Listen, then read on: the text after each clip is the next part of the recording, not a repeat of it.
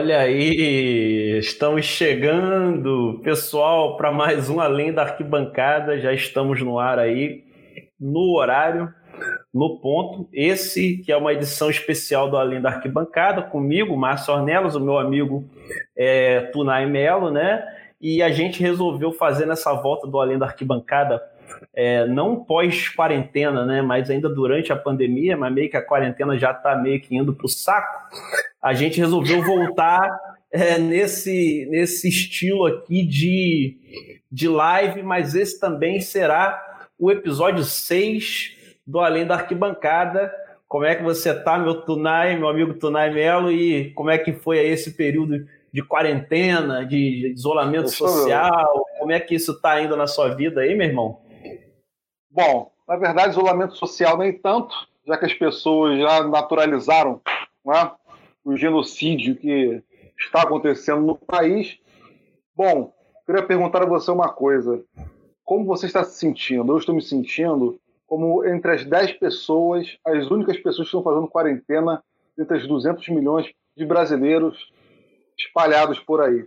Ou seja, acho que eu sou entre os 10, eu sou o décimo, eu não sei, mas enfim, sigamos.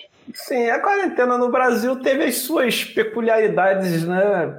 A, a lá brasileira, né? Com a, a, a, grande ajuda né, de Bolsonaro e também não ajudar muito o processo de quarentena. Mas sigamos aqui, porque a gente ficou muito Forte. tempo sem a gente ficou muito tempo sem falar de futebol e muita coisa aconteceu e a gente tem uma pauta assim que a gente vai tentar fazer para o pessoal ficar tranquilo. A gente vai tentar fazer é, aqui um horário de, de uma hora de conversa, mais ou menos aqui, que é mais ou menos o que a gente faz normalmente quando a gente está no formato padrão de podcast, né?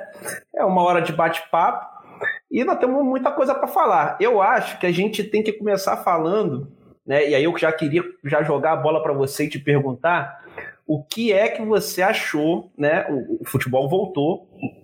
É, o primeiro futebol no Brasil que voltou foi o, o, Campeonato Carioca, mas isso meio que gerou uma bola de neve, né? Então os estaduais estão voltando todos, né? Hoje volta inclusive o, o, o Campeonato Paulista, é, volta também o campeonato lá no, no Galchão, mas outros já voltaram, o Campeonato do Paraná já voltou, é, enfim, é, o, futebol de uma maneira. Também, né? É, o futebol de uma maneira geral já está voltando. É, e quando essa volta se deu, é, muito pressionada é, pelo Flamengo, né? Que inclusive ali é, não respeitou aquela coisa. Porque quando o futebol voltou aqui no Rio de Janeiro, a gente ainda estava num período de quarentena mais agudo, né? Os bares não estavam funcionando, uma boa parte do comércio ainda estava fechado, estava proibido de funcionar. E o Flamengo colocou muita pressão, é, isso estou falando de um mês atrás, para a volta aos treinos e a volta ao futebol. Então, primeiro, assim, é, hoje nós estamos num outro momento da pandemia, né? É, não dá para dizer que a pandemia é igual no Brasil inteiro, mas naquele momento lá, quando o futebol carioca voltou, o que, que você Tunai, particularmente achou dessa volta? Você achou que foi precipitado, que estava no momento, que foi cedo demais? O Flamengo forçou uma barra muito grande para voltar a treinar e jogar. Como é que você achou? Eu achei que o Flamengo ele encarou a, a, a volta do futebol né, é, através do viés econômico, né? ou seja, viés humanitário do clube, ela ficou, ela foi deixada de lado, né? É, e achei que foi precipitado sim, né, pelo alto no pico da pandemia, no alto índice de contaminação que nós ainda estamos, né? É, e ainda estamos.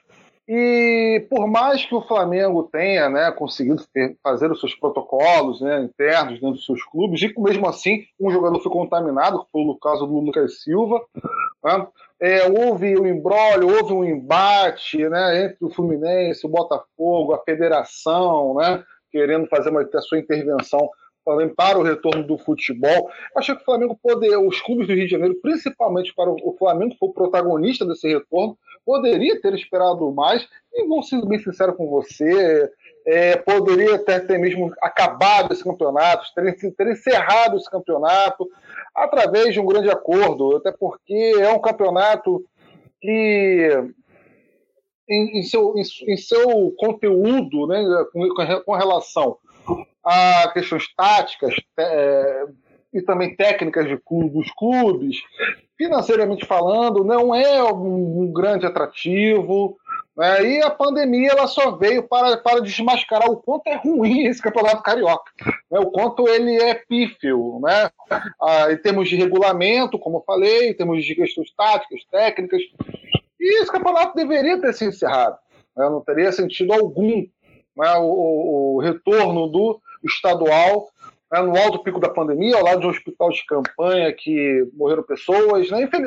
Infelizmente, o meu pensamento, né, é, ele não está de acordo com grande parte da população, que está querendo o retorno do futebol até para acabar com a rotina da pandemia, né? que a pandemia ela gerou uma rotina, principalmente entre os trabalhadores que ficaram em isolamento social. Né? Aqueles que puderam ficar em isolamento social, nem todos puderam, né?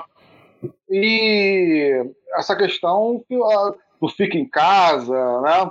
É, juntou também com a questão da, da, da, rotina da pandemia, do futebol, né, do discurso do governo, aliás, do desgoverno, tudo foi por água abaixo. É, o que, o que mais me impressiona é que, assim, o que, que acontece? O Flamengo tem um peso é, muito grande. Né? Eu também acho que quando o futebol voltou lá atrás, ele não, não era o momento mais adequado. O, o Rio de Janeiro ainda estava num período da pandemia muito delicado.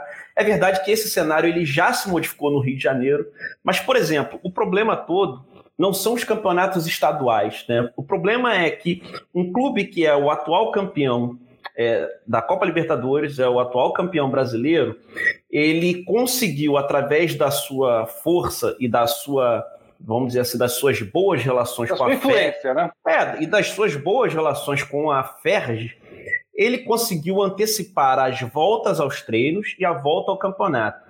Aí você pensa assim, ah, mas porra, no Rio de Janeiro, é, o Rio de Janeiro tá mais tranquilo agora, porra, qual é o problema de treinar? Não tem nenhum problema. Os, os, os, os, clubes hoje até conseguem estabelecer um protocolo de segurança. Mas o problema é que a, a pandemia no Brasil ela tem momentos diferentes nos mais variados estados. Só que existe uma questão que unifica todos os clubes, que é o Campeonato Nacional. O Campeonato Nacional já tem data marcada, vai acontecer no início de agosto, a primeira rodada. Então, o que, é que acontece? Qual, qual foi a pressão que o Flamengo, é, ao conseguir a volta do, do Campeonato Carioca, é, aplicou uma pressão sobre todas as demais federações e sobre todos os demais clubes, porque é o seguinte, cara, o clube que já é campeão é o primeiro a voltar a treinar, vai ser o primeiro a manter uma rotina regular de jogos, nós vamos ter que voltar também. E a partir daí começou uma pressão muito grande sobre a Federação Paulista e sobre as demais federações, que desencadeou uma bola de neve onde todo mundo está voltando. E nem todo mundo está voltando numa situação de extrema segurança. Por exemplo, no Rio Grande do Sul, a, a, o campeonato vai rolar, vai rolar, o Campeonato Gaúcho vai rolar e a, a, a epidemia está no auge. Está no auge, né? Porque os primeiros três, quatro meses da pandemia, ela, da, da, epidemia no Brasil, ela não chegou no sul, né? Ela chegou com muita força no sudeste, ela, ela foi muito difícil na região norte do Brasil, em especial é, no, no, em Manaus, em especial é, em Belém. É, foi difícil também em alguns estados também do Nordeste, mas ela não tinha chegado no sul. Né? Mas só que o problema é o seguinte: o Flamengo voltou e o campeonato está marcado. Né? Então, o que fazer? O que, que esses times que querem disputar o campeonato, que querem quebrar é, o domínio do Flamengo, é, podem fazer numa situação em que o Flamengo voltou, pode marcar seus amistosos com tranquilidade, pode voltar a jogar. Os clubes do Rio têm essa vantagem, voltaram todos eles primeiro. Né? Então, eu acho que o impacto né, e a pressão sobre o, sobre o calendário futebolístico brasileiro foi muito ruim, porque vai colocar outras pessoas, talvez não aqui no Rio, onde a situação deu uma amenizada. É, é bom lembrar que a, que a, pandemia não acabou, né? A epidemia está tá rolando ainda. Ela... Mas, mas aqui ela deu uma amenizada. Então, esse impacto, né, como é que você entende? Virou uma bola de neve, né? Todo mundo voltou porque o Flamengo forçou e conseguiu convencer a Ferge e também é, não dá para não dizer o, o, o, o, o, o Tunai que assim, o Flamengo prestou um grande serviço ao, ao, governo Bolsonaro também com a volta do futebol, né? Porque aquele momento em que a epidemia estava muito no auge, no auge dos casos, muita notícia bombardeando o governo Bolsonaro, as crises internas do governo, e a volta do futebol é a volta do espetáculo, né, cara? É o torcedor que tá com saudade de acompanhar o seu time, é, que tá querendo ver um futebol para distrair a cabeça, tá difícil tá difícil, a situação no país é difícil, econômica é difícil, de saúde é difícil. Então o cara tem no futebol uma válvula de escape e o Bolsonaro tem também na volta do futebol é, uma válvula de escape, um, um, um portfólio é uma, de notícias a mais. É, um, um oportunismo para ou, tentar aumentar né, a sua popularidade perante uma crise política, uma crise econômica que o governo vive. Né? É, o Flamengo ele se apropria disso. Né? O Flamengo ele se apropria de uma crise tanto do governo Bolsonaro, que precisa de popularidade, né? É, você pode me corrigir, a popularidade uh, dele chega a mais de 50%, né? chega a desculpa, a, a reprovação do governo dele chega a 55% a 60%, né? e 72% são favoráveis né, as medidas democráticas que, que esse governo é a contramão disso, a gente sabe.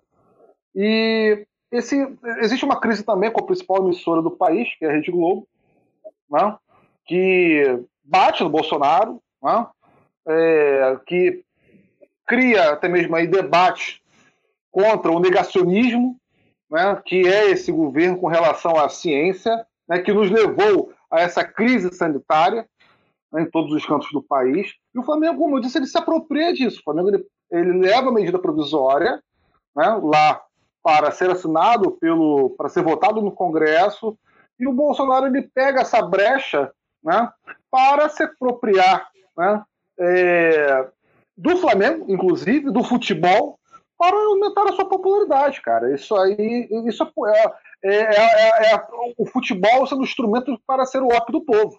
Né? Como ditadores ao longo da história fizeram. Né? E hoje, guardando as devidas, as devidas proporções, isso está acontecendo novamente. Né? O que, que foi a camisa dele, né? assistindo o SBT, o Flamengo Fluminense, a final do Campeonato Carioca, né? ele usando a camisa do Flamengo. É uma vitória né? sobre a Globo. Né? Ligado no SBT. Né? Enfim. Não, sim. Como também certeza. usou a camisa do Flamengo nos estádios, né? Lá em Brasília, né, com Sérgio Moro, né? Enfim. É, a gente é tá de massas.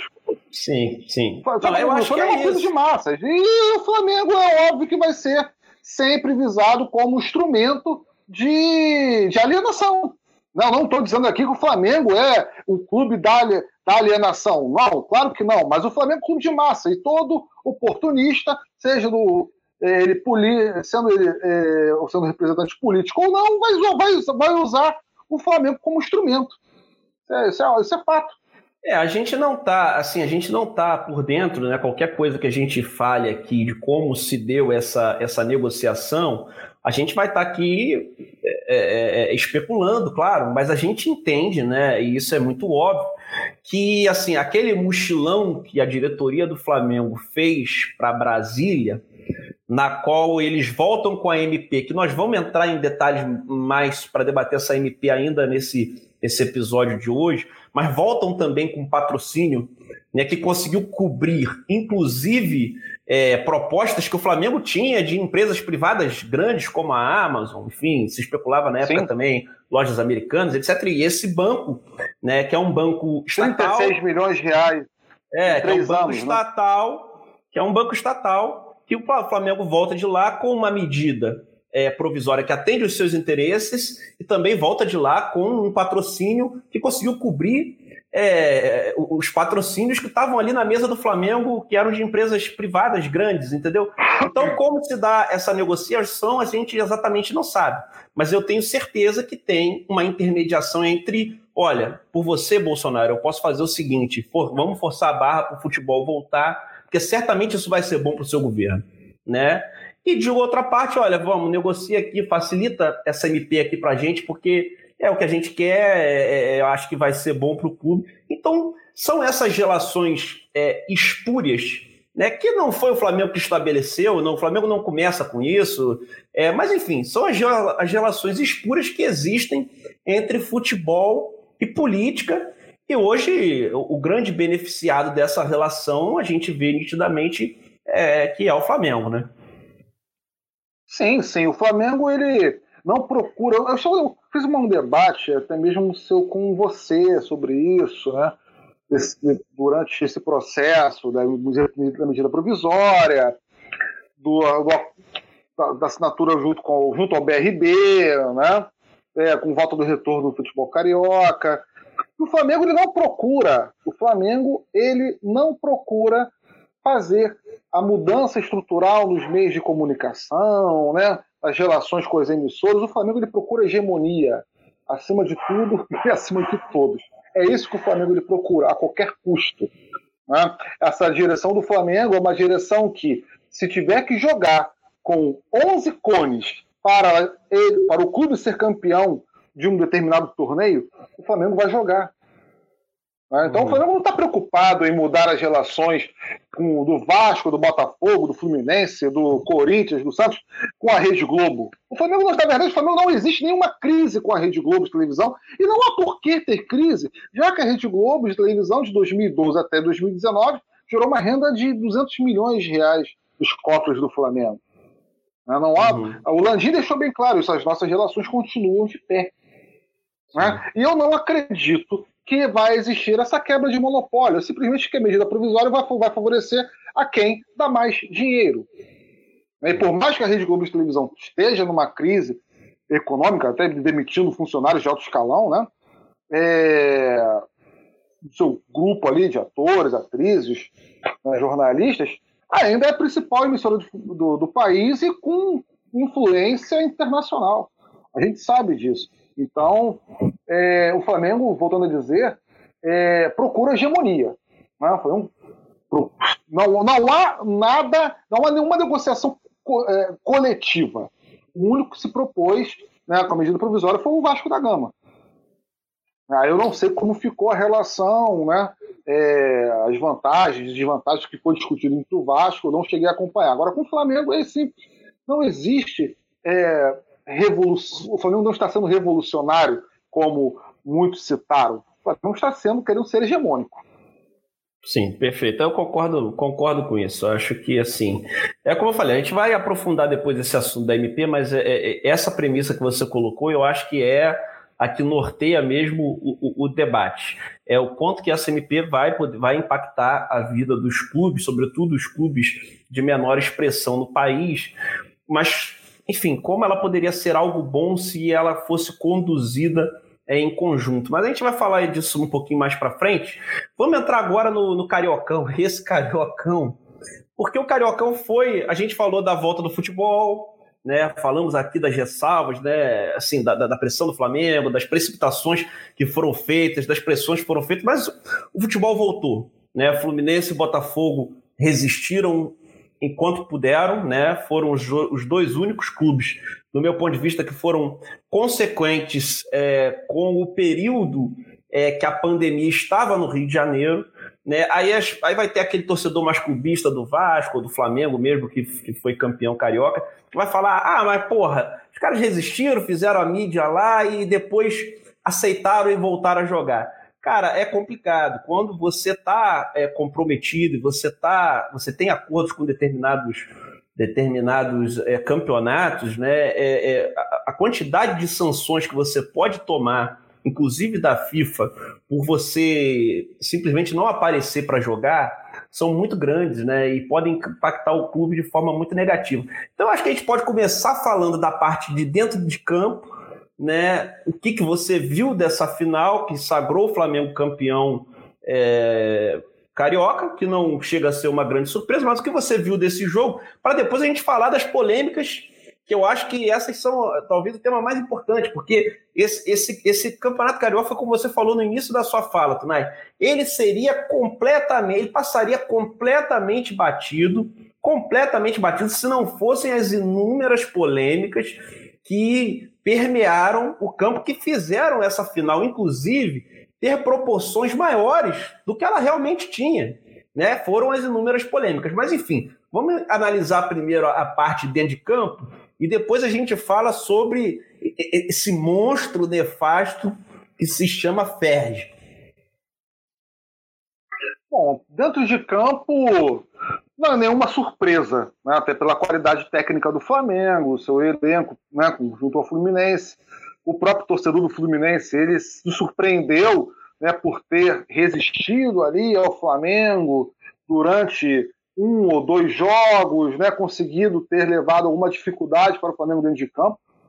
O Flamengo ele jogou o mínimo, fez o mínimo para é, conseguir o seu resultado, conseguir o seu objetivo. Na primeira partida, na final da Taça Rio, o, já tinha uma polêmica, e nós vamos falar sobre isso, sobre a saída de Jorge Jesus, né, estavam se especulando, né, e o comportamento do clube foi muito atípico, muito aquém do que se esperava. Né? Ou seja, o Flamengo ele não foi o Flamengo de 2019, até é, não foi o Flamengo que jogou aquela bola antes da pandemia, né? antes da quarentena, desse isolamento social. E a gente viu o Flamengo ali muito burocrático, né? não encontrando os espaços dentro de campo, oferecendo perigo algum para o Fluminense. É, de uma jogada individual, o Flamengo acabou empatando o jogo, né? os pênaltis é, ocorreram, o Fluminense foi campeão da Taça Rio, né? É, afinal, a primeira, a primeira decisão, o Flamengo também não apresentou um bom futebol, né? o Flamengo ficou mais com a cabeça né, nas especulações sobre a saída do Jorge Jesus e dos demais jogadores do elenco, né? caso isso aconteça. Ou seja, o Flamengo ficou muito mais ligado com a cabeça. Isso é uma visão que eu tenho, uma leitura que eu faço.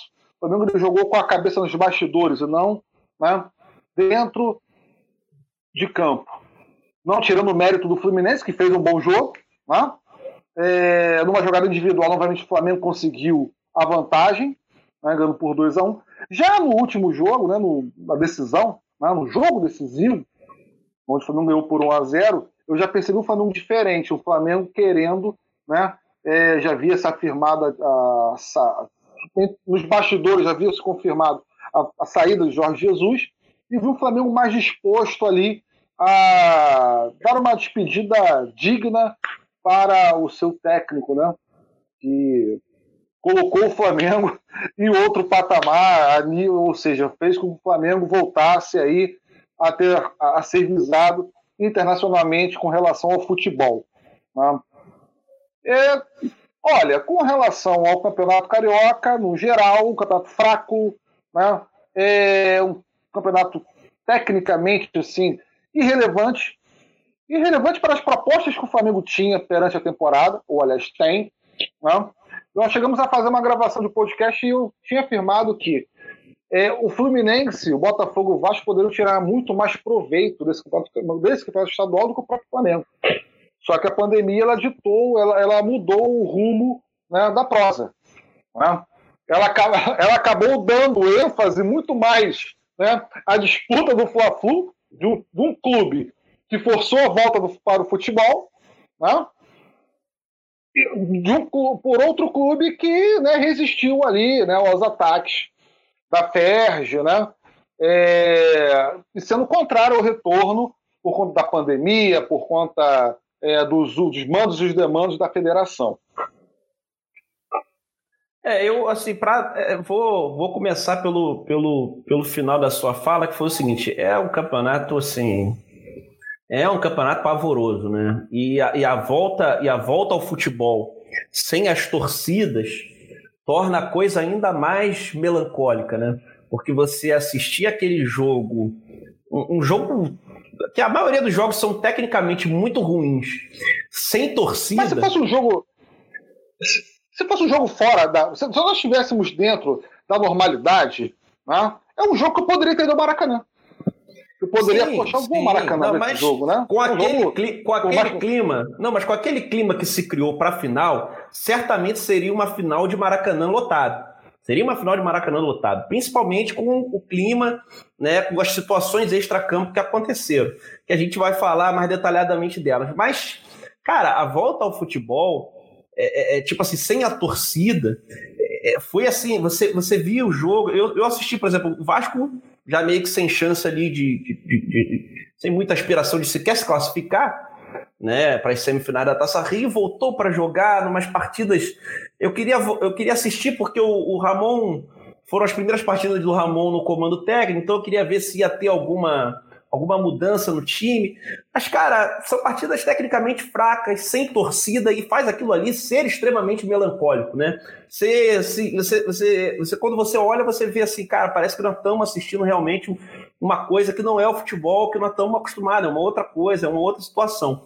Falando da final especificamente, é, foi uma surpresa para todo mundo o Flamengo não ter liquidado a fatura na, naquele, naquele, já na Taça Rio, né? E ser, ter sido campeão direto. Confesso que fiquei surpreso. O Flamengo, naquela, naquela final da Taça Rio, né? Que o Fluminense ganhou nos pênaltis, fez uma das piores partidas ali, sob o comando do, do Jorge Jesus, um time sem nenhuma vontade de jogar contra um outro que tinha muita vontade, muita disposição. O Fluminense jogou com muita disposição mesmo, né? E, e também não deixou estava é, marcando muito, estava correndo muito e não deixou também o Flamengo desequilibrar na individualidade, já que o jogo coletivo não funcionava bem, o Flamengo errava muitos passes, é, Bruno Henrique mal, Gabigol mal, enfim, meio campo do Flamengo mal, de uma maneira geral, e acabou forçando ali uma situação para os pênaltis, na qual o Fluminense venceu. Acho que foi muito mérito do Fluminense ter levado aquela aquela essa decisão para uma enfim o campeonato carioca para final de dois jogos né é, se você vai analisar o segundo jogo aí você vê cara que realmente é porra complicado porque o Fluminense jogou muito melhor que o Flamengo muito melhor que o Flamengo e mas é, é, é aquilo né de você jogar contra um time que tem jogadores né porque qual é a diferença pro primeiro jogo? O primeiro jogo foi aquele jogo muito truncado. Os times não tiveram muitas oportunidades, até acho que o Fluminense jogou melhor, mas foi um jogo, não foi um jogo bom. O segundo jogo foi um jogo bom de assistir. O Flamengo, de novo, não estava bem, o Fluminense com muitas chances de gol. E o Flamengo acabou vencendo, que é a, a desgraça de se jogar contra um time que tem, que pode resolver os jogos numa individualidade, né? E aí você vê que o Gabigol que estava mal a partida inteira, né? Gabigol estava mal na partida inteira e aí resolveu um lance numa arrancada é, que o Egídio foi ali absolutamente infantil, porque não ia ganhar da, da, da, na, na, corrida do Gabigol, teria que ter derrubado o Gabigol de qualquer jeito ali, mesmo que tivesse tomar um amarelo, se tivesse um amarelo já, teria que tomar o vermelho, porque ali era uma óbvia situação de gol, o Egídio deixou o Gabigol e acabou que o Fluminense jogando muito melhor perdeu aquela primeira partida. Aí já a terceira partida foi como você falou, o Fluminense não teve muita chance. Né? O Flamengo já não é que jogou como jogou no ano passado, mas ali já foi mais dominado, já não, já não tinha mais muito o que fazer. O Flamengo realmente, eu acho que entrou na. Ficou mais claro que o Jorge Jesus ia embora, e o Flamengo acho que ali se deu conta de que ah, temos que ganhar isso aqui, dar uma despedida digna.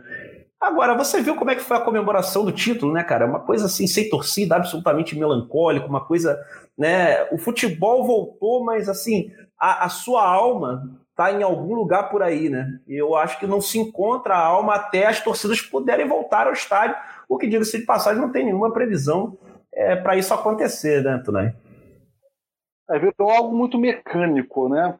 É, assim, o jogo eu assisti, é, não comemorei o título, mas brinquei com alguns torcedores tricolores, porque a paixão aflora, né? Nesses momentos, independente, eu sei que, eu sei que nós estamos num momento muito difícil, né? Nós já falamos aqui sobre a situação do país, né? É, do governo do Estado, aliás, do Estado do Rio de Janeiro, né? sobre as contradições da, do, futebol, da, do retorno do futebol durante essa pandemia, mas a nossa paixão é lá fora. E a gente tem aquele amigo de longa, longa data para dar aquela sacaneada, para fazer aquela brincadeira. Mas, olha, eu fiquei muito mais chateado de ter a final do que perder para o Fluminense na, na, Taça Rio. Eu queria acabar, que o Flamengo acabasse, né? Já que começamos, já que deu ponta inicial, que, que acabasse logo na Taça Rio, né? entregasse logo a taça para o Flamengo e, e desse um ponto final, porque foi assim desgastante né, dentro, do, deba dentro, do, do, do, dentro do debate futebolístico, duas semanas de futebol né, dentro dessas condições. Foi assim, desgastante demais, porque você não tinha o que comentar, você não tinha o que, sabe, debater. Né? É, um time superior tecnicamente, tudo bem, mas time inferior também, mas sem, como você falou, sem torcida, sem alma, sem poder a gente, sabe, se encontrar num bar para ver o jogo, a gente não podemos, não podemos ir para casa de alguém para tomar uma gelada e acompanhar o jogo. Ou seja, foi um, foi um clima eh, de um Fla-Flu pesado, pesado. É. Então foi mais um. O, o, Campeonato Carioca foi mais um alívio do que a, a satisfação por mais um título do Flamengo. Da minha é, opinião. O, é, o problema é que toda a narrativa tende a sempre ter um herói e ter um vilão.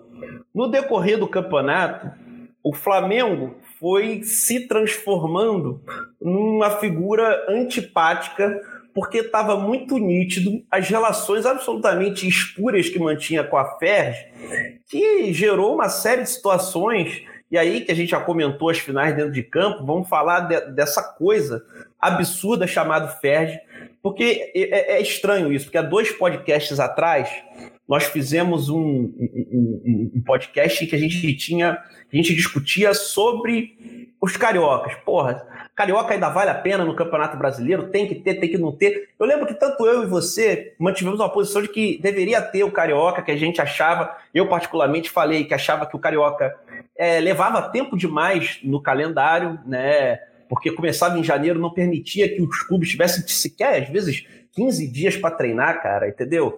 É, achava meio absurdo que o, que o, calendário podia reduzir, mas que, cara, você pensar do ponto de vista o fim do Carioca, é você pensar é, na extinção desses clubes menores, num desemprego generalizado dos, dos de profissionais que, que, que, trabalham nesses clubes, dos próprios jogadores, etc. Né? Então eu não acho que a saída seja o fim do Carioca. Mas, cara, essa coisa do Carioca ser é, organizado por uma instituição como a FERJ, isso, cara, não dá mais para aceitar. Tipo assim, é, é, eu, eu, eu, provavelmente eu vou citar algumas aberrações que a FERJ fez, e com certeza, porque como eu não me preparei para listar todas, eu não vou conseguir listar todas. Mas vou começar por algumas que foram o seguinte. Primeiro, eles permitiram que o Flamengo mandasse todos os seus jogos, jogasse todos os seus jogos no Maracanã, né? É, evitando que o Flamengo fizesse viagens por exemplo, para o interior do estado, né? O que já é um desequilíbrio na relação com os outros times grandes, né? Que jogaram o campeonato.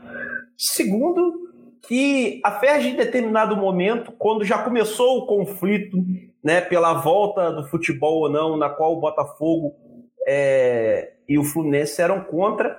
Eu lembro que o Botafogo, a FERJ repassou custos absurdamente maiores né, é, é, da, do preparo do jogo, da gestão do jogo, da produção do jogo, absolutamente maiores para uma partida no Engenhão com o Botafogo, né, e, e, passou custos muito menores para o Flamengo.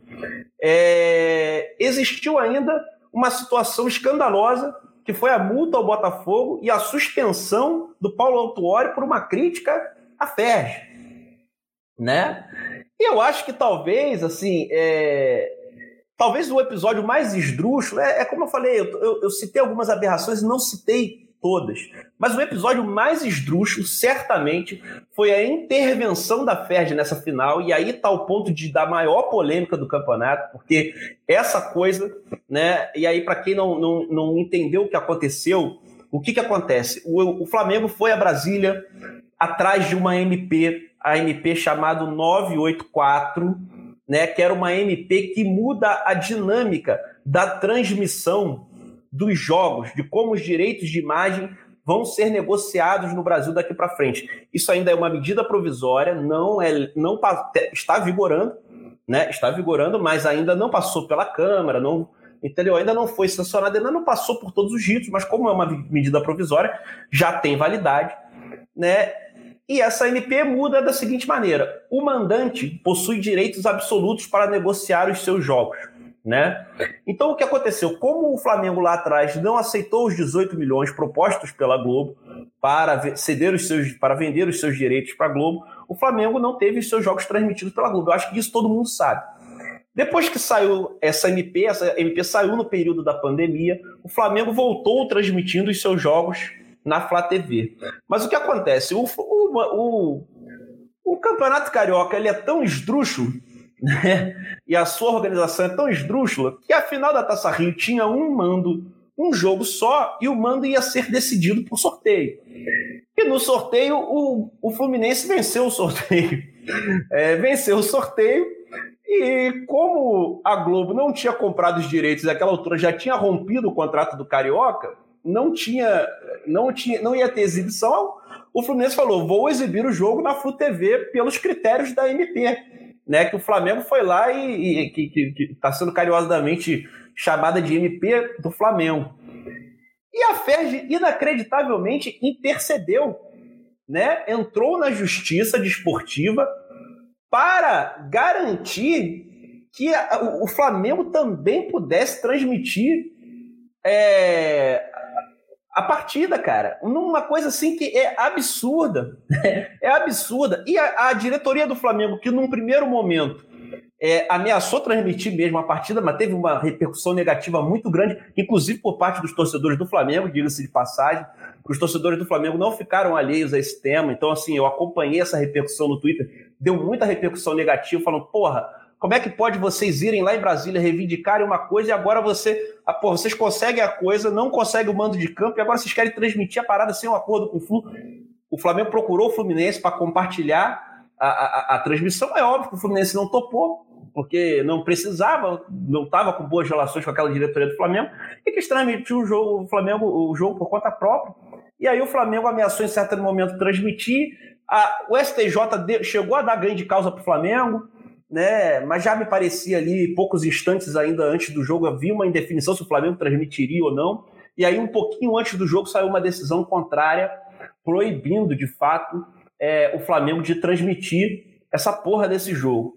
Mas, o, o, o, o Tunai, cara, o que, que você achou desse imbróglio, da postura do Flamengo, que é uma postura completamente inco inconsequente com a própria política que eles foram defender foi. em Brasília, cara? Que que Antidemocrática, contraditória, foi antidemocrática, foi contraditória, né? E alguns tweets, alguns bobalhões, né? É, que eu não sei né, como atuam, como não sei como essa galera vive, né? No Twitter, no YouTube, né? Enfim, sendo assessor, sendo eles assessores, né? Alegaram, ah, o Fluminense ele não tem condições técnicas né, para a transmissão do jogo. Né? Até agora é, não chegaram tantos equipamentos dentro do Maracanã, que é um absurdo completamente. Se o Fluminense não tiver condições de transmissão do jogo, que se dane. O Fluminense é o responsável pelo seu mando de campo. Sim. Aliás, o Fluminense é o responsável pela sua transmissão. Né, pela Flu TV, pela televisão. O Fluminense tem o direito de transmitir através do canal é, que ele quiser. Né? Não é o Flamengo fazer uma intervenção né, é, junto à federação né, do Estado do, do, da Ferge, né, para poder capitular e com, e com, com isso transmitir o jogo. É, isso aí é o, é o que eu falei com você quando a gente iniciou o debate. Cara, o Flamengo não está preocupado em revolucionar absolutamente nada. Não está falando que é sua hegemonia.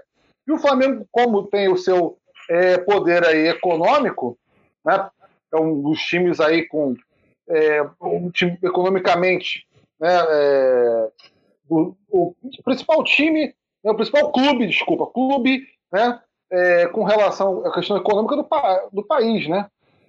É, então isso faz, vai fazer com que o Flamengo ele é, faça suas intervenções e consiga até mesmo aí ir na contradição daquilo que defendeu na sua medida provisória. Sim, é, é isso. E assim, eu volto a dizer, essas relações espúrias entre política e futebol não, não foi algo inaugurado é, pelo, pelo Flamengo. Não, né? não. Por exemplo, o Eurico Miranda mesmo, né, esse histórico dirigente do Vasco da Gama, né, e digo histórico porque realmente ele foi dirigente é, por tantos anos do Vasco que ele ele está na história do Vasco da Gama, quer você queira, quer você não queira, Vascaíno, né, eu particularmente não tenho nenhuma simpatia é, pelo Eurico Miranda. Mas quem não se lembra das relações espuras que o Vasco teve ano após ano também com a federação, é, com a FERJ. Então isso não é algo inaugurado pelo, pelo, pelo Flamengo. Mas o que me questiona e o que me faz mudar de opinião é, em relação àquele podcast que a gente gravou há alguns meses atrás é que, na minha opinião, cara, se for para ter o Campeonato Carioca e ser desse jeito, com essa ferge, sim, não tem sentido para Fluminense. É, o problema é que o Vasco está alinhado com esse, vamos dizer, com esse com esse landinismo aí, né? Não vou nem dizer que é o flamenguismo, é a política do Landim, né? O Vasco está alinhado com esse landinismo. Mas não tem sentido é, é, é, Fluminense, Botafogo, o próprio Vasco jogarem um campeonato carioca marcado por tantas intervenções da FERJ, por tantas, por tantas safadezas, canalices, por uma federação que não se preocupa com, com, com você melhorar o produto que Os você times tem. pequenos, com a estrutura tem, do futebol do Estado do Rio de Janeiro. Você pensa, você pensa o campeonato, o cara que é um dirigente de um campeonato, que organiza um campeonato, você tem que pensar o campeonato como um produto. Porra, e, e a Ferd fez de tudo esse ano para transformar o Campeonato Carioca no pior produto possível que ele poderia ser. Então, é, é, é assim, é muito lastimável a postura da Ferg e, e, e, e, já digo aqui de antemão que, que li o manifesto né, assinado é, pelo presidente, pelo Botafogo e pelo Fluminense, né, é, de chamado aos clubes é para uma nova organização política, né? chamada aos clubes ao diálogo, não é nem para uma nova organização política, é chamar os clubes para dialogar é, os rumos que o futebol brasileiro está tomando. E eu acho isso uma importante iniciativa, Tonai, porque assim é, é, verdade que o Fluminense e Botafogo, se o Vasco tivesse, por exemplo, nesse manifesto, daria um peso muito maior né, a, a, a esse manifesto. Lamentavelmente, o Vasco não está, não assina esse manifesto. Mas é um chamado importante porque não há outro caminho para melhorar o futebol brasileiro se os clubes não se envolverem nessas organizações, cara. Eles vão estar sendo constantemente sucateados, passados para trás, porque ora essa federação vai ter melhor relação com um, ora vai ter melhor relação com o outro, e o, campeonato vai ser essa sacanagem. Aí eu quero que você fale o seguinte, né? Aí eu vou passar a bola para você. O Flamengo foi lá, ganhou a MP. Agora, esse, essa diretoria do Flamengo é uma diretoria assim, é, é, contraditória, né? Porque os caras são vitoriosos, os caras ganharam os títulos todos aí, os caras acertaram é, no mercado de contratações, né? Isso é inegável. Praticamente todas as contratações que eles fizeram deram certo, né? Mas essa, essa diretoria, é, se a gente pegar e separar o setor de, de, de futebol do Flamengo que é um setor extremamente competente, que tem ali na cabeça o Marcos Braz, e, e, e separar o resto da, da, diretoria, você vai ver que esses caras não são tão competentes assim, na verdade, né? Porque, tipo assim, a lambança que eles fizeram é, com essa coisa toda da transmissão, como é que você vê isso, Tunai? Por exemplo, eles, eles conseguiram os direitos de transmissão e logo se viu que eles não estavam preparados para lucrar com isso, né? Eles Sim, tiveram vários jogos e não porque não estavam preparados. Eles falaram: ih, caralho, a transmissão no YouTube não deu o dinheiro que a gente imaginou, e agora? E agora? poderia ter insistido, poderia ter insistido na transmissão. Do Cujo. Né? Eu queria que você falasse. Pois é. Não, pois é, então, é, olha só, é, a questão da transmissão é, através do streaming, obviamente, ela vai dar menos arrecadação, né? é, menos visualização é, do que a TV. Até porque todo mundo sabe da realidade socioeconômica do país aonde é, grande parte das pessoas né, é, não tem acesso a uma internet de qualidade. A, a educação, a, o ensino remoto está aí para dar na nossa cara. Uhum. Né, o, a educação a, durante a pandemia está sendo contestada, e nós já abrimos debates por fora, além da arquibancada, sobre isso. Né, nós somos professores e estamos percebendo que ah, o ensino remoto, o ensino à distância, para quem, principalmente para é, as regiões periféricas, para os mais pobres, né? É, não, não está funcionando e nem vai funcionar. O futebol, a transmissão é, do futebol streaming também tem algo a ver com isso. Né? Nem todos têm acesso a uma TV smart na sua casa, nem todos têm acesso a um notebook, um computador ou um celular de qualidade como nós temos. E nem todos os bares vão ter lá a sua TV Smart, o camarada vai pagar 2, 3, 4, sei lá, 10, 30 reais, não sei quanto vai ser é, esses jogos avulsos, né? Ainda está sendo discutido, aliás, não sei quanto vai ser aí é, por aplicativos, quantos aplicativos vão cobrar, se vai ser 5, 10, 15, 20, 30, não sei. Né? É, para que as pessoas possam assistir, assistir os jogos. É, isso é algo que vai ter que ser é, amplamente discutido, amplamente discutido, e é claro que a transmissão do Maicujo que o Flamengo propôs para os sócios e torcedores e para os não sócios que irão cobrar, pagar 10 reais para assistir, ia ser um fracasso. É lógico que ia ser um fracasso. Primeiro, né, é a acessibilidade. O Flamengo, se transmitisse pela Flá TV, a acessibilidade ia ser maior né, e, com certeza, a arrecadação também ia dobrar com comparação ao jogo anterior. Né? Agora, o Flamengo apostou no aplicativo e horas antes desse aplicativo ele não correspondeu às necessidades, à perspectiva.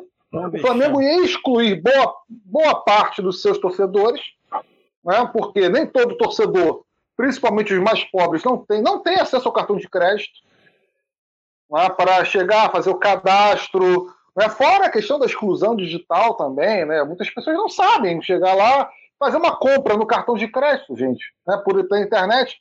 Sim. Por sites não, como Mercado Livre, não é, Amazon, não é a realidade. Como nós... Não é a realidade dos torcedores. Não, não, a realidade do torcedor é chegar em casa 8, 9, 10 horas da noite, ligar na sua TV, pegar a sua cerveja e assistir o jogo. Ou então se reunir com os amigos no bar e pedir um petisco, pedir um, um, uma, uma, bebida e ficar na, na, nos bares assistindo o jogo. Essa é, essa é a nossa cultura. Tudo bem, nós temos que desenvolver. É, a gente tem que pensar em modernidade, a gente tem que pensar em, em, profissionalismo, a gente tem que pensar em tecnologia, mas não adianta pensar nisso sem entender a realidade socioeconômica do país. E o Flamengo, né, com 40 milhões de torcedores, grande parte dos seus torcedores é, é, são pobres, né, são pessoas menos abastadas. E aí, como fica essa pessoa que não tem um cartão de crédito, ou que não sabe é, mesmo, como, como eu acabei de falar? Se acessar a internet lá, botar o Maicujo, né, pagar 10 reais, assim, gente, uma loucura, né, sem tamanho, um despreparo, uma falta de capacidade né, é, intelectual tamanha. Tamanha. Né, e vem com a desculpa esfarrapada e uma nota medonha, medíocre, dizendo que olha, vocês vão. Resumido, né? Resumindo, olha, vocês vão ter que contribuir com 10 reais, porque isso pode dar impactos financeiros para o nosso clube, para o nosso time. Ah, Faça-me o favor, né, bicho? Então você vai querer jogar a sua incompetência né, ah, e responsabilizar o, o, torcedor que não fez o cadastro, que não teve acesso. Né? O que, que, o que, que significa? Eu queria perguntar para essa galera: o que, que significa Flamengo? O que, que significa torcer para um time de futebol? Essa galera não sabe o que é torcer para um time de futebol. Essa galera não é torcedor. Essa galera não é. Não, eles não são torcedores, eles são empresários. Né? Eu digo isso com, com toda a convicção. Né? Não estou duvidando aqui do flamenguismo de ninguém. Tá? Mas, é, Landim, o BAP, entre, o, entre outros, não são torcedores de futebol, são empresários do futebol. Né? É, querem ser vencedores. do Flamengo. Exato. Eu sou empresário, né? eu quero que o meu time vença, mas não por paixão, né? pelo taque dentro do peito, que corre nas nossas veias, né? da, da, da paixão do torcedor, mas por uma questão de currículo. Porque você duvida de que esses caras possam assumir é, um ministério perante um, um, governo com as relações que estão acontecendo, ou até mesmo assumirem um clube, né, empresa, daqui a alguns anos.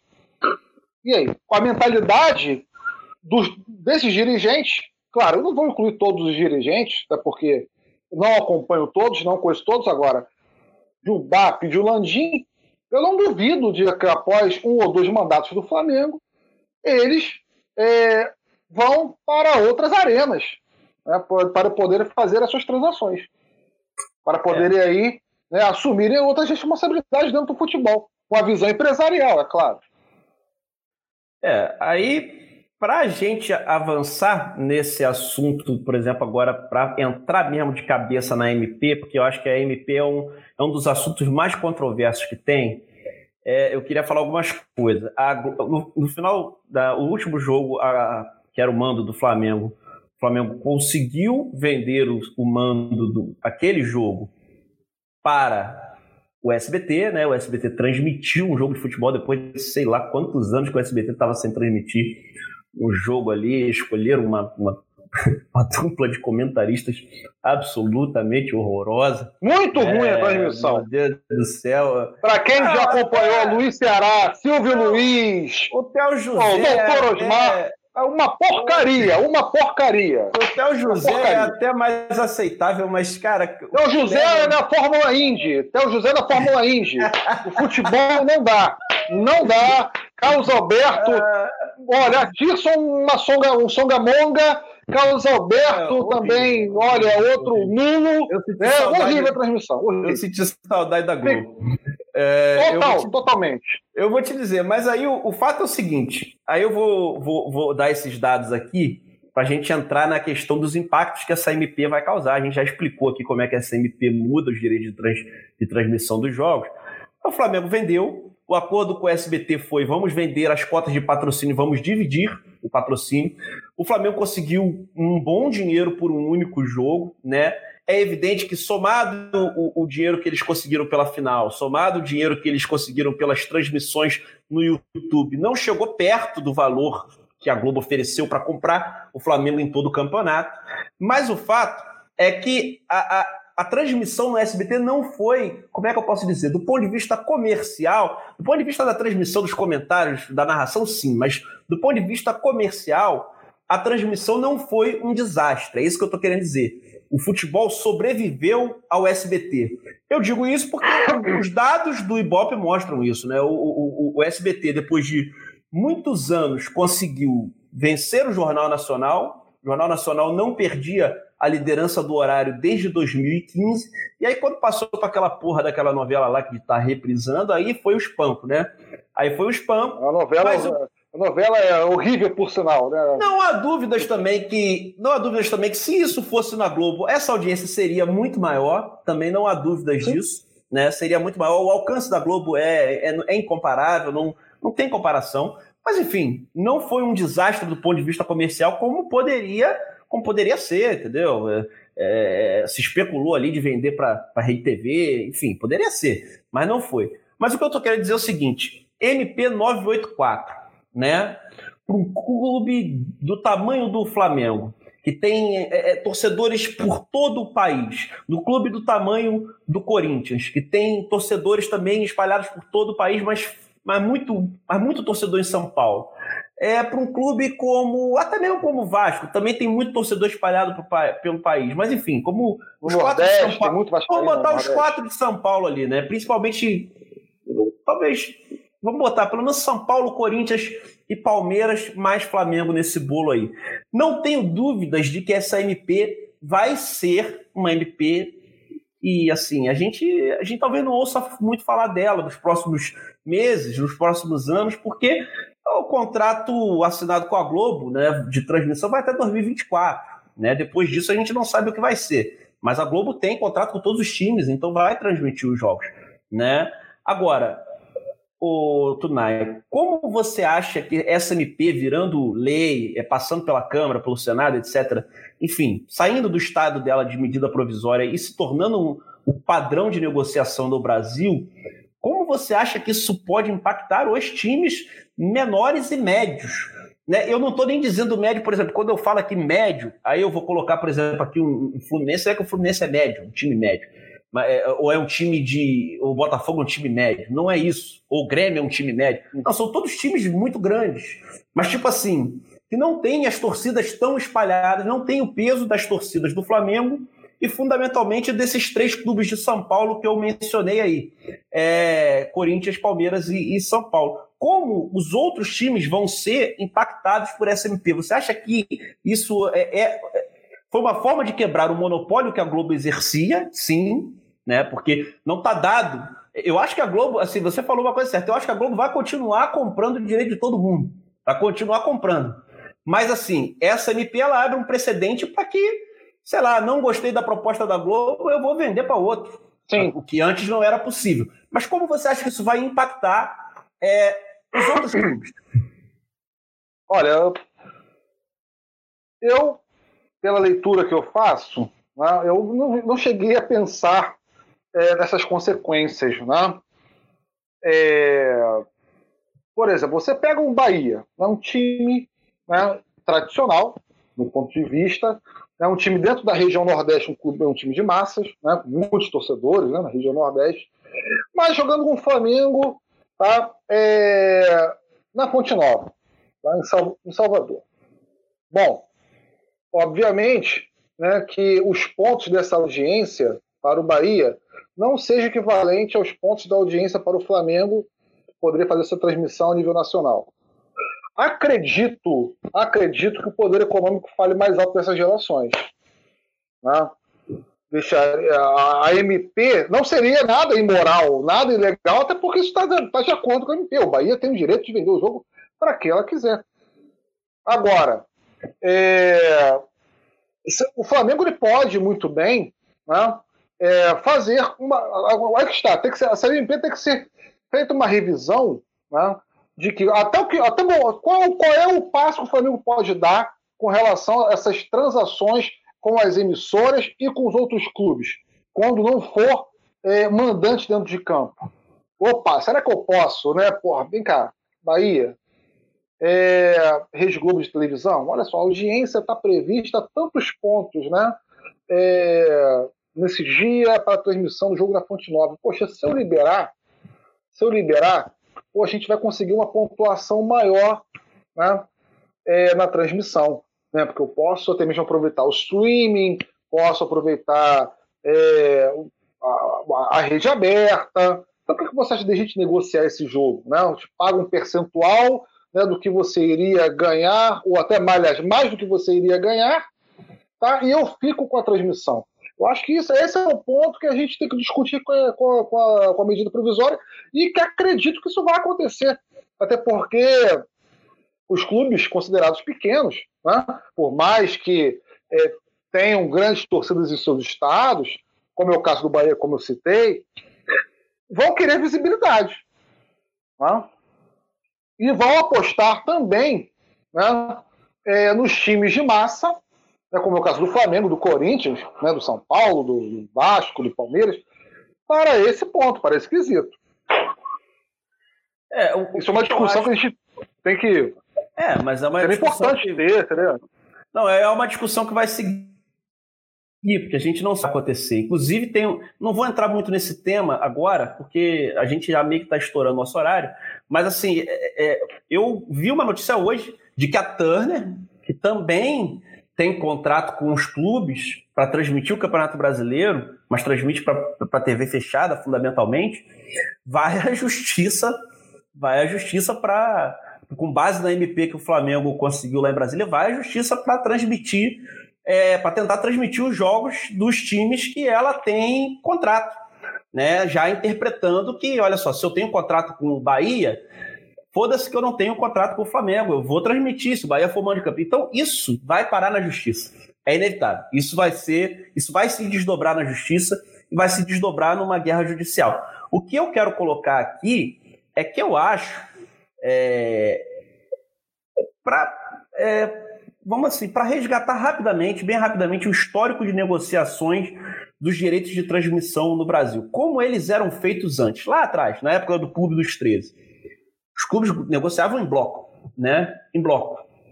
É, e, e nessa época, inegavelmente, eram as épocas em que as distâncias, né, entre o que ganhava mais e o que ganhava menos eram menores, né? Porque os clubes se reuniam, tinham a sua própria instituição, que era o Clube dos 13, para sentar com a Globo, para sentar com a CBF e negociar em bloco. O que, que acontece a partir da gestão de Patrícia Morim? Patrícia Morim ela é a dirigente do Flamengo que não faz isso sozinha, mas ela, é, ela é a grande articuladora. Ela fez isso com o apoio do Roberto Dinamite, ela teve apoio é, do presidente do Fluminense na época, teve apoio do, do presidente do Botafogo na época. Implodem o Clube dos 13. E aí a, a, as negociações dos direitos de transmissão do Campeonato Brasileiro passam a ser negociadas de forma é, individual entre os clubes. E aí o que, que acontece? Se estoura uma disparidade gigante entre o que o Flamengo e o Corinthians começam a ganhar absurdamente mais do que os outros. Qual é a realidade hoje? Qual é a realidade hoje? O modelo de premiação de direito de transmissão é, que, que foi adotado, que foi copiado, vamos dizer assim, da Inglaterra, que é o 40, 30, 30, né? Que é 40, 40% da negociação se é dividido é, entre, igualmente entre todos os clubes, 30 vai pela quantidade de jogos que são exibidos e os outros 30 pela posição no campeonato.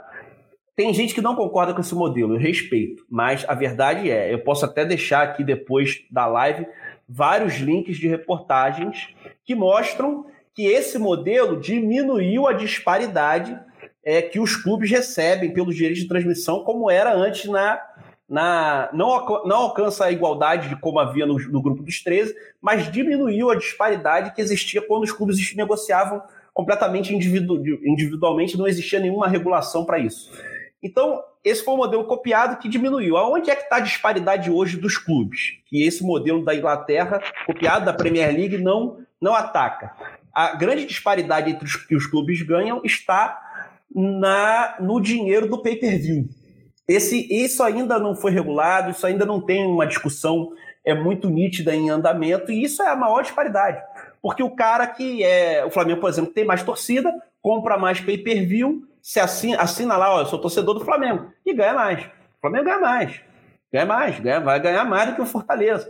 Então não se teve ainda uma forma é, de equalizar isso. Mas o que, que eu estou querendo dizer? Eu, eu, eu não enxergo saída para os clubes é, que estão fora desse eixo que eu falei aí, Flamengo, mais aqueles três de São Paulo, não há. Aí eu resgato o chamado de unidade é, feito por Botafogo e Fluminense. Se essa MP for o novo padrão de negociação, não existe saída que não seja a negociação coletiva dos clubes.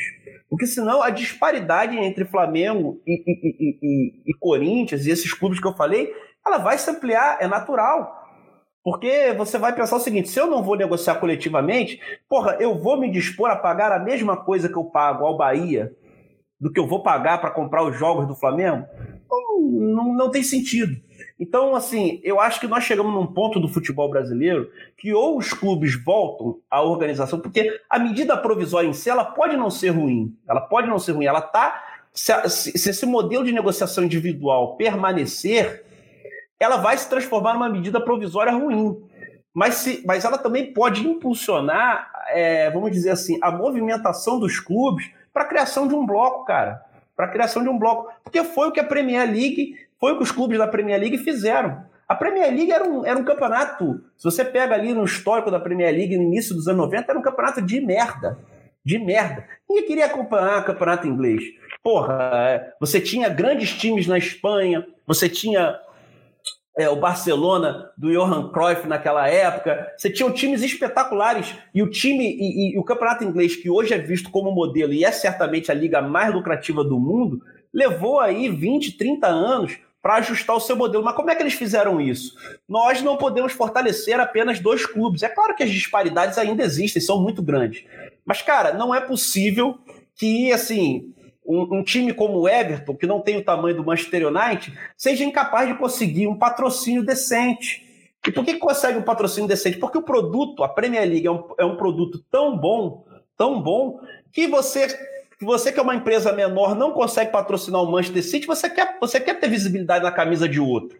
Porque você sabe que é um produto que roda no, no mundo inteiro é, circula em todos os lugares, todo mundo assiste Premier League. Então vale a pena você patrocinar bem um time menor. Então tem uma série de fatores que é o seguinte: enquanto os clubes não se organizarem para pensarem no produto, que é o Campeonato Brasileiro, o produto é o Campeonato Brasileiro. O produto não é o Flamengo, cara. O Flamengo sem um Campeonato Brasileiro decente não é nada, não vai conseguir ser nada. O Vasco sem um Campeonato Brasileiro competitivo, né, que seja agradável de se ver, não é nada, cara. Então assim, eu acho que aí reside um perigo, mas também reside é, uma, uma potencialidade de talvez os clubes tomarem tenência em se organizar. Agora, isso vai ser puxado pelo Flamengo? Não. Porque, é como você já bem retratou, a gente nem precisa voltar nesse assunto, essa diretoria do Flamengo não está preocupada com isso. Né? Mas as diretorias passam, né, o, o, o, o, o Tunai? Sim. As diretorias, é. as diretorias passam e o clube fica, né? A história fica.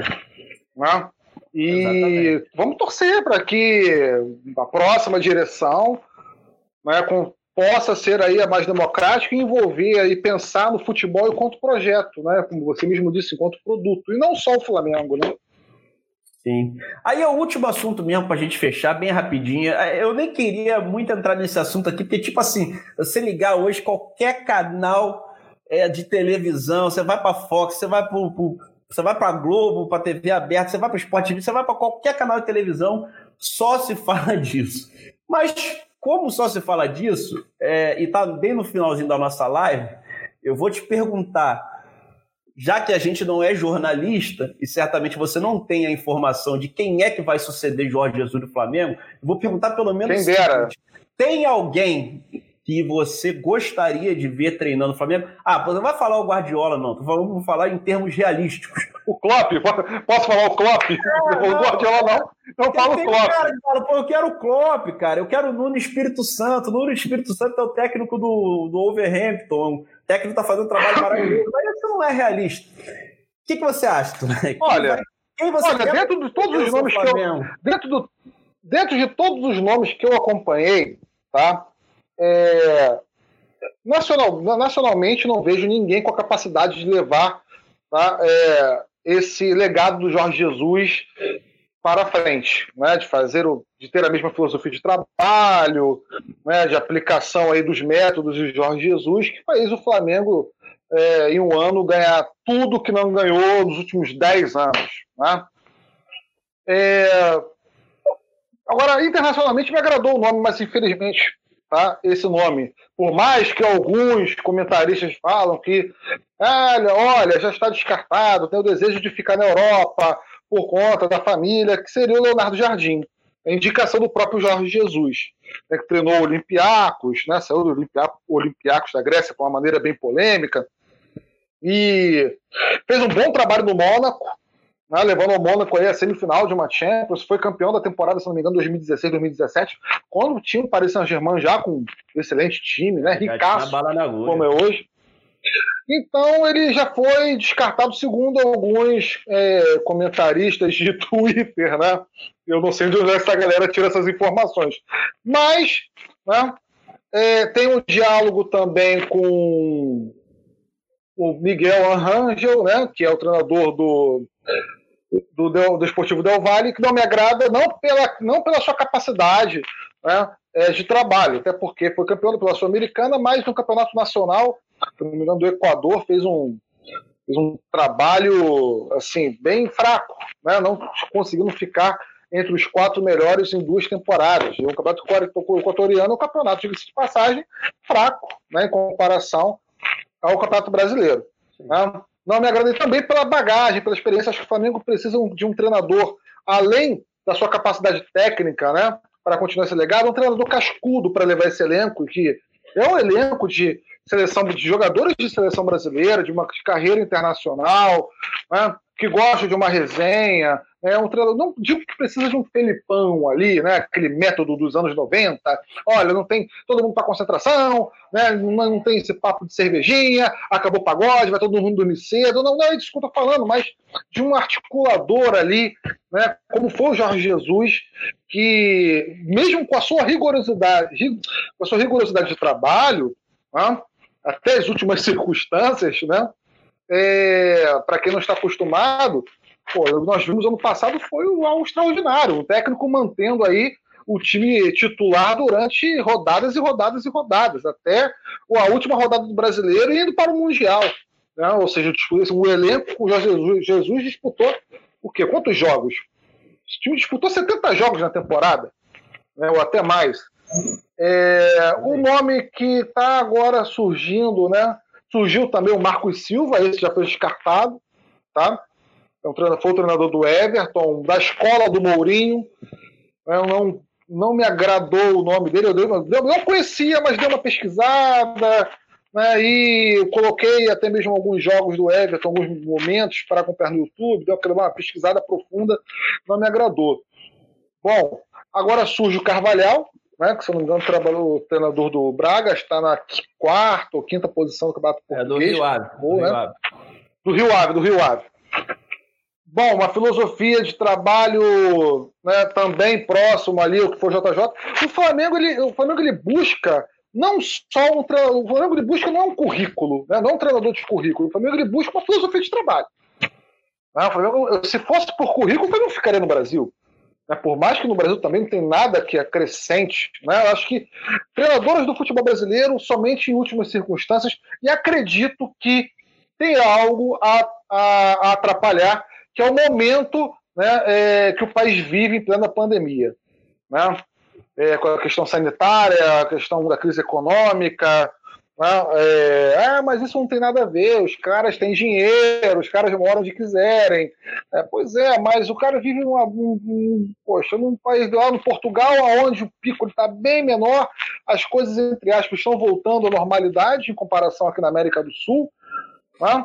É, eles têm aí tem mercado dentro do, dentro do, futebol europeu e a pandemia é algo que atrapalha muito as coisas como estão sendo levadas nesse país assim estão não acredito que seja o fator principal mas é algo para colocar uma pulga na orelha né, dos treinadores europeus é, eu acho que é isso, outro, né? Eu acho que a grande, é, é, a grande contribuição, de certa medida, para pensar futebol de forma mais é, mais qualificada no Brasil que o Flamengo está dando é exatamente essa. Porque eh, se você parar para pensar, é exatamente isso que você falou. O Flamengo não está indo atrás de currículo, até porque os, os treinadores que aqui estão no Brasil são mais vitoriosos em termos de currículo, tem um currículo mais gordo. O que, que é o currículo do Filipão, do Mano Menezes, é, do, do próprio cara, Abel que esteve no Flamengo? É, do próprio Abel. O que, que são o currículo desses caras diante do currículo, por exemplo, do, do Leonardo Jardim, que tem um ou dois títulos. Diante do Carlos Carvalhal, que eu acho que só ganhou um título na carreira. Ou até mesmo daquele outro lá, que foi assistente do, do Guardiola, também que está especulado. Que, não, ah, que nunca ganhou, é, é, que nunca ganhou título. Que é o nome nenhum. agora que está sendo bem cogitado, o nome que está é, surgindo aí na boca da galera. O fato é o seguinte: o Flamengo está tá, tá fazendo certo. Você não. É, é, tipo assim, quando o Jesus chegou aqui no Brasil, você tinha um time sem nenhum padrão de jogo, você tinha as peças, mas você não tinha um time montado. O time não era montado. O time não tinha padrão de jogo nenhum, jogava de qualquer jeito. É, era um time, assim, é, você tinha as peças, mas você tinha que fazer o time jogar num sistema. Hoje, o time já está, é totalmente encaixado. Você só precisa de um cara que tem uma filosofia parecida para levar isso adiante. Né? Vamos aguardar no que, que vai dar. É, Muitas especulações que... vão surgir ainda. É, isso tem água para rolar pra caramba, cara. Vamos, vamos aqui nos despedir da galera. Teve muita gente, teve uma galera que comentou, várias pessoas aqui que ficaram nos assistindo. Pô, legal.